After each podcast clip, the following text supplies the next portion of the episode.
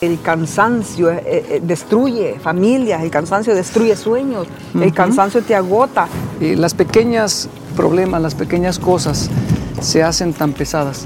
Cuando estás agotado, cansado, simplemente explotas. No es cierto que uno se llena de estrés y de ansiedad por el correr de la vida, el corre y corre de la vida. Prepárate para escuchar consejos sabios que cambiarán tu día, algo nuevo que podrás disfrutar en donde quiera que estés, con su anfitriona, pastora Dinora Jiménez.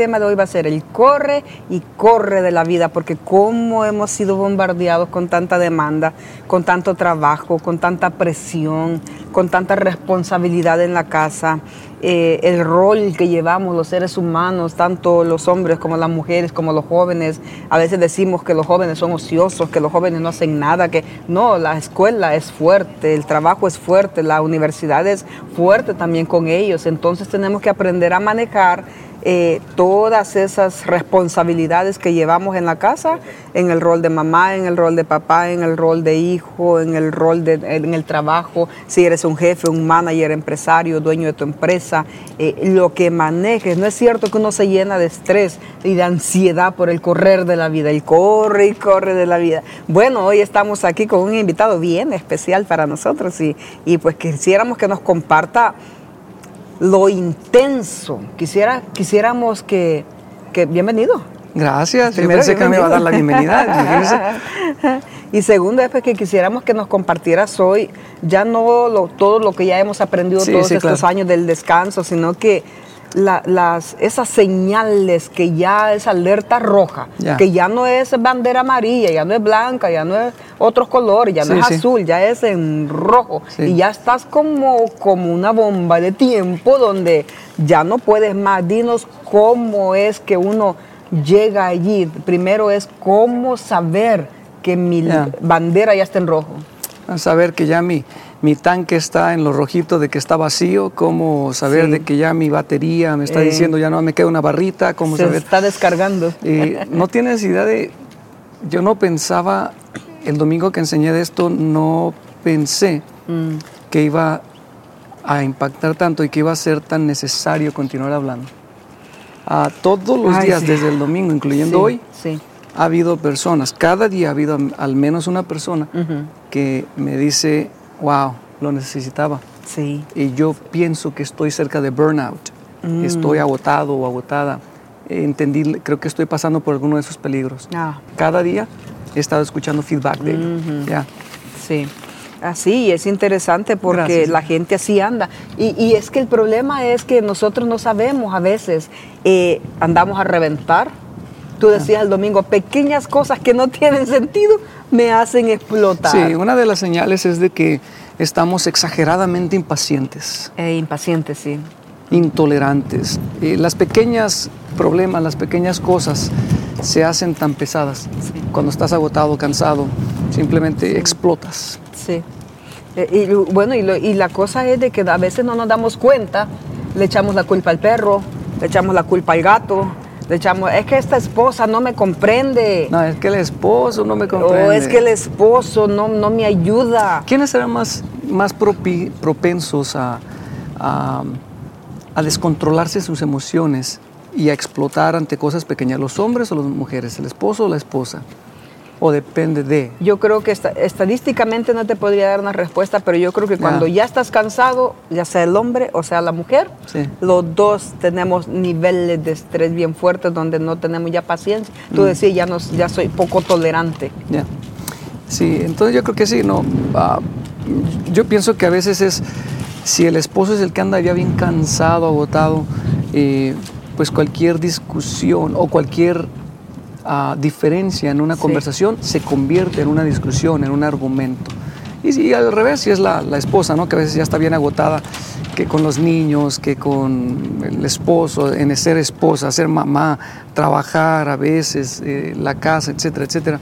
Pero anyway, ya es, es, increíble. Otra de las formas en que podemos ver cuando estamos ya llegando muy cerca de lo peligrosamente agotados, cansados por el corre y corre de la vida, mm. es también cuando empezamos a perder la, la, motivación. Sí. Ay, Dios mío, sí.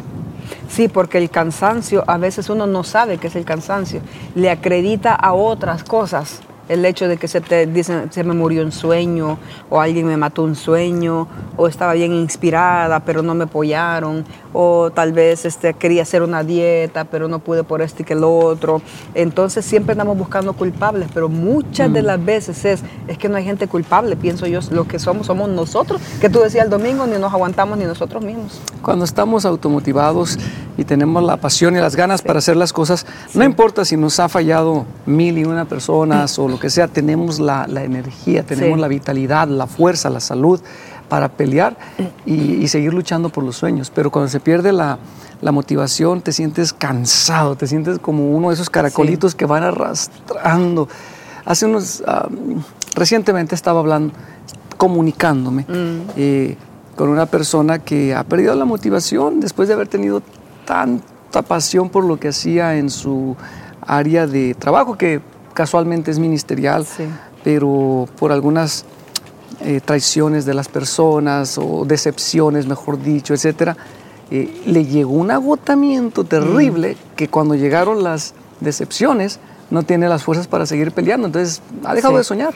Y es que lo que pasa es de que, mira, cuando uno está cansado, una palabra que dijiste como esposo cayó como fuego. Eh, la crítica de las personas cae horrible, terriblemente mal, porque mm. si no estás en, el mood para aguantarlo. Ah. Eh, los niños, a veces cosas que nos que nos caen de gracia de ellos, ay, bueno, pues el niño rompió algo, que el niño, le damos las manitas y todo. Cuando andamos desesperadas podemos ofender, decir, gritar, asustar a nuestros hijos, porque el cansancio eh, eh, destruye familias, el cansancio destruye sueños, el cansancio te agota. Pero yo pienso que el, cansancio es por niveles. ¿Cuándo es bajo tu experiencia, según la experiencia que tú has visto, has tenido tratando con tantos pastores, pastoras, con tantos líderes en, esta experiencia que has tenido con tus casi 30 años ya de ministerio, sirviendo como a la gente, eh, por las experiencias y por nuestras propias experiencias, ¿verdad? pero digamos por la tuya, ¿cuál es el nivel donde tú dices, si ya te encuentras aquí, y cuáles son las señales. ¿Qué, ¿Cuáles son las señales de cuando estás burnout? Ya, ya no das más, ya no, ni, ya no, tú decías el domingo, aunque vaya a vacaciones no me sirve, voy y regreso igual. Me agarro un sabático, voy y regreso igual. Eh, me como lo que me gusta, me lo comí y ya, pero me siento igual. Eh, me voy shopping, me compro todo lo que quiero porque siento que me trae satisfacción comprar cuando me siento estresada, me siento agobiada. Voy y termino siendo igual. ¿Cuál es ese punto donde, donde tú dices es que a ese nivel, si, si permite llegar a ese nivel, te va a pasar esto, te va a pasar esto, te va a pasar esto y te puede llevar cuánto tiempo recuperarte? Ah, recuperarse lleva mucho tiempo si alguien permite llegar al burnout. Ah, ahora las personas podemos confundir lo que es el burnout y el cansancio. El cansancio es normal, todo el mundo nos cansamos y simplemente nos recuperamos con descanso, lo opuesto a ello, ¿no? Pero ya cuando es crónico, cuando es una fatiga en donde las personas se sienten quemadas, hay varias señales y ya hablamos de algunas dos o tres ahorita, ¿no? Pero el, viernes, el domingo hablamos de 10 de esas señales. Si tú tienes una o dos de ellas, bueno, está por ahí, ok, una, es una lucecita de alerta. Si ya tienes las 10, cuidado, necesitas ayuda urgentemente. Mm, menciónanos algunas. Eh, bueno, hablábamos de la pérdida de la motivación, mm. hablábamos también de, ah, de, la, de, la, mente confusa. O sea, la pérdida de eh, motivación es una fuerte. Sí, sí mm. hablábamos, hablamos también de que la mente está confusa, ya no, no, tienes pensamientos claros, no creas, no... Te desenfocas. Te desenfocas. Eh, otra también es de que ah, ya no te puedes reír en la vida. Lo que otros es agraciado, para ti grosero. o sea, es, es, una carga la vida, ¿no? Ah, la otra es, este, nada te llena, nada te satisface.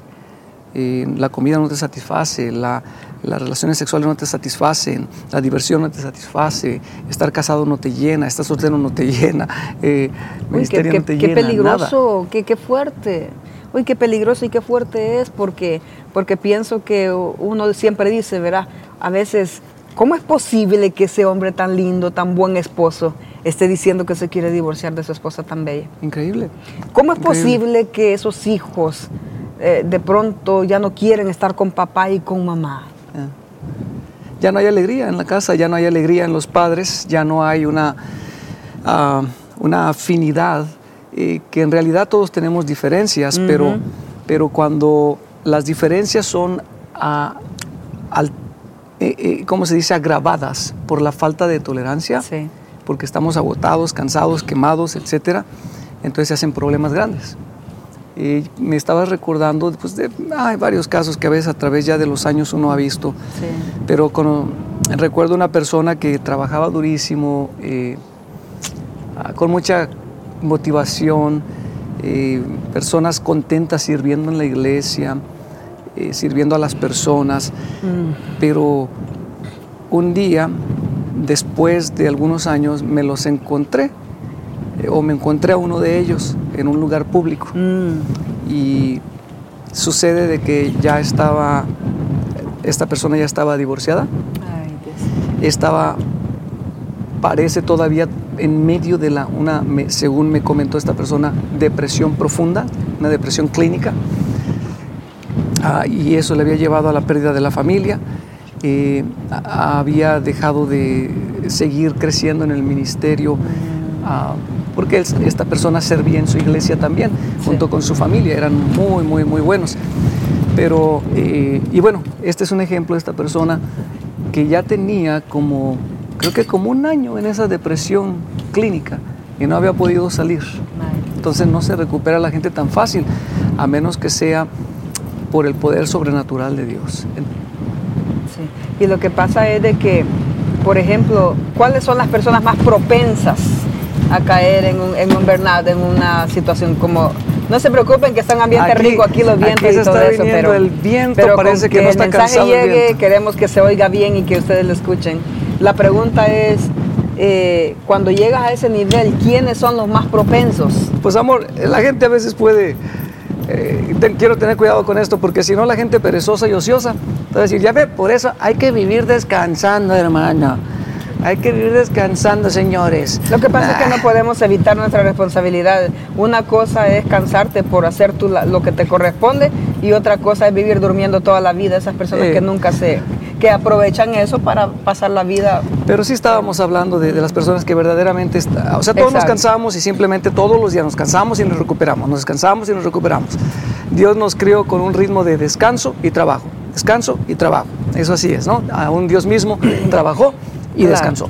Entonces, pero cuando se ha llegado un momento de cansancio crónico que después te puede llevar a la depresión, te puede llevar al burnout, etc. Eh, bueno, Isaías 30:15 dice que eh, Dios dice, si ustedes vienen a mí, si ustedes descansan en mí, si usted eh, en la tranquilidad en mí, en el descanso en mí, está su fortaleza. Entonces quiero dejarles, el descanso físico es importante, pero eh, muy importante, pero también necesitamos el descanso del alma, el descanso en Dios.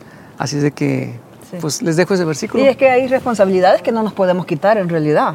No podemos decir, me voy a dormir todo un tiempo. Tienes responsabilidades, eres padre, eres hijo, eres pastor, tienes una gran responsabilidad con gente. Eh, nosotras somos madres, somos hijas, somos esposas, eh, tenemos responsabilidades, tenemos un trabajo, no podemos quedarnos durmiendo, tenemos que sacar adelante todo lo que tenemos, pero lo importante es que si andamos cansados podemos reposar un poco, nos recuperamos. El peligro es que estamos hablando es que cuando ya ha llegado al burnout, ¿verdad? Cuando ya te quemaste, cuando ya estás allí, algunos de los ejemplos, yo, yo de, por mi parte, yo creo que tú debes de tener un par más de ejemplos, porque si no, ustedes van a decir, sí, estoy burnout, pero ¿qué hago? ¿Cómo le hago para salir de ahí? Bueno, uno de ellos es, él decía, descansar en Dios, eh, pero a veces no es suficiente porque eh, se necesita también eh, de buscar ayuda más, más, más. Por ejemplo, eh, ir a un psicólogo cristiano, por supuesto, porque son los que tienen alineado la palabra, la Biblia, con los valores que tienen y te pueden explicar cómo salir de ahí con, de paso a paso. Eh, otro es bajarle un poquito a, esas cosas que te roban la atención y que te llenan y te, y te todavía te están tirando sobre lo que ya no puedes. Hay cosas que no ya no debes llevar, responsabilidades que no puedes llevar, cosas y compromisos que no, no deben de estar en tu plato, son responsabilidades de otros y, y las estás sacando tú. Y por eso es que no pienso que se quema también. So, Dina, ahora está, estoy de acuerdo con, contigo, estás aportando que bueno, si ocupa ayuda profesional, pues claro, busque ayuda profesional, este, a algún consejero, un buen consejero. Eh, número dos, hablaste también de limpiar la agenda. Sí. Limpie un poquito, no le podemos decir sí a todo. Hay que aprender a veces a decir no Sí, eh, y solo hacer lo que es importante para, para, para la vida, ¿no? Sí. Este, también eh, les doy tres pasitos que yo creo que pudieran ayudar. Claro. Número uno, si tú estás ahí, es todo comienza diciéndoselo a alguien. Sí, ventilar la situación. Acéptalo que estás quemado, quemada, y díselo a alguien. Esa es la parte más difícil. Oh, porque somos orgullosos y no lo reconocemos. O a veces no nos damos cuenta. Los hombres, porque las a mujeres siempre andamos a gritos diciendo, no tengo ganas, no tengo ánimo, No, no, yo creo que- quiero, estoy cansada, que no ves, que ya no puedo con más, creen que yo soy la burra de carga de la casa y todas esas son señales de que ya uno anda agotado, cansado, no puede más. Los hombres se pueden echar todo lo que venga encima y ellos creen que con todo lo pueden Pero- y ese es el peligro. Pero yo creo que sí, este, los hombres somos más reservados, tienes razón. Sí. So, número uno, díselo, díselo a alguien y ahí comienza. Número dos, ah, hazte un grupo de apoyo. Es decir, con Sí. otras personas, porque solo no te vas a ir a dormir Sí. más temprano, solo Sí. no vas a dejar los malos hábitos que te hacen desperdiciar el tiempo, sola o sola, no vas a, etcétera. Hazte un grupo de apoyo, rodéate de un grupo de apoyo, por eso ayudan mucho las casas de paz. claro. Eh. En nuestro caso, usted que nos ve en otro lugar quizá no, no sabe lo que es Casa de Paz, pero nosotros tenemos un grupito, eh, es como de discipulado, un grupo de crecimiento, eh, donde juntos, cada semanita o cada cierto tiempo nos reunimos y entonces ahí nos animamos los unos a los otros. O uno, dígaselo a alguien más. Dos, rodéese de un grupo de apoyo. Tres, ah, limpie su agenda. Cuatro, busque ayuda profesional si necesita la ayuda profesional. Ahora, si es la parte emocional, si es la parte este, espiritual, pues hay varias cosas. Sí. Eh, si es una persona que no tiene a Cristo, pues no va a tener paz de una vez. Si la pregunta es de, de alguien que todavía no tiene a Cristo como Salvador, no tiene una relación cercana con Dios, eh, quisiera, no quisiera sonar religioso, pero es que la verdad es que sin Dios Sí. no hay paz, no hay paz. Y es que en Dios hay reposo, en Dios hay, en Dios podemos descansar. En otras palabras es, si no puedes dormir porque tienes insomnio, lo que a mí me trabaja es, cuando no tengo un sueño, empiezo a leer un- un- los salmos de David, eh, los libros de Salomón, algún pasaje por ahí, y de repente estoy, ya estoy soñolienta, me duermo, oír una alabanza suave que, que te, que te ministre, eh, o pensar en las cosas buenas de la vida, pensar en cosas buenas, buenas, buenas, y dejar, o porque a veces pueden ser preocupaciones internas que te están robando tu, tu, tu, tu- tu sueño, entonces reposar en Dios. Por eso el Señor Jesús decía, vengan a mí todos los que están cargados y cargados y yo los haré descansar. Ahora queremos orar por ustedes porque con la oración todo es posible. Con la oración se sanan cosas. Con la oración recuperamos el sueño. El rey David decía en Salmo 4.8, en paz me acuesto y en paz me levanto. ¿Pero por qué? Porque solo tú, Señor, me haces estar confiado. En otras palabras, la confianza es paz, es seguridad, es poder dormir, eh, porque solo tú, Señor, me haces estar confiado. Así que oramos por ustedes que estén, los que estén padeciendo de insomnios, declaramos que tienes un sueño grato, que duermes en paz, como decía el rey David. Si tienes problemas emocionales, oramos para que el Señor venga a hacer una intervención divina a tu vida y se solucionen los problemas que pudieras estar pasando o aquellas cosas que te están robando eh, y te están preocupando y te están cargando.